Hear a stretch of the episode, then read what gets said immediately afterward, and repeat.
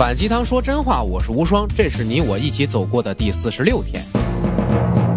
联想公司曾经有一次大规模裁员，被裁掉的员工写过一篇文章啊，叫《公司不是家》，火爆了网络很长时间呢。大体就是说，公司在招聘大家进去的时候啊，说公司就是你们的家呀，你们就放心的工作，公司给你们提供一个安稳的环境、优厚的薪水等等很棒的条件。结果裁员之后，大家对这个谎言感到很伤心呐。于是才有了这篇报文，其他打工的人看到这个很惊讶呀，原来大公司也不是可以一直安稳下去的地方呀。公司到底是不是一个家呢？如果你进到一个公司里边，HR 或者你的上司对你说：“咱们是一个大家庭，要提供给大家最好的工作待遇，让大家开开心心的工作。”这个就是绝对的虚伪呀。因为公司一旦遇到财务危机，第一个想到的办法就是裁掉你。如果公司真的是家的话，家长会因为家里没钱了就把孩子给裁掉了，或者换一个更省钱的孩子吗？你听到这种言论之后，正常情况下也会立刻表个忠心，我绝对会尽力完成工作，一直留在公司好好干的。只要你用我，我就不走。这个也是绝对的虚伪啊。因为一旦你看到了待遇更好、平台更大的公司，你也会想着去跳槽的。如果公司真的是家的话，孩子会因为父母没钱就说：“我不要这个家了，换一个更有钱的父母吗？” 哦，等等，呃，干爹除外啊。你发现了吗？大多数公司都是这种关系，老板和员工都不说真话的，那还怎么好好合作呢？老板成天算计着怎么让员工多干活还不走。员工天天算计着啥时候看见更好的公司了就跳槽离开，待着能不难受吗？成本全放在内耗上边了。坑爹呀！那最好的公司和员工之间的关系是啥呢？其实是球队和球员之间的关系。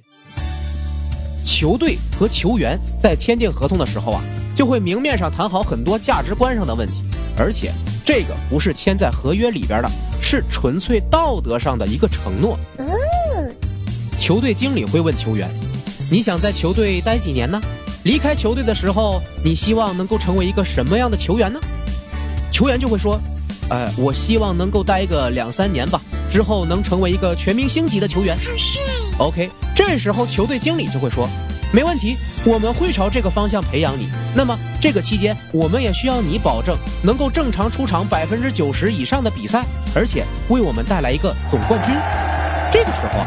他们都不会想着让这个球员一辈子都为这个球队效力，经理可以选择交易啊，或者裁掉这个球员，球员也可以提出申请跳出合同啊，或者被交易。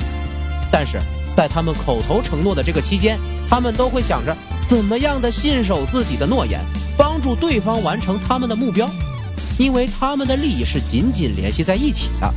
球员要帮助球队和球队搞好关系。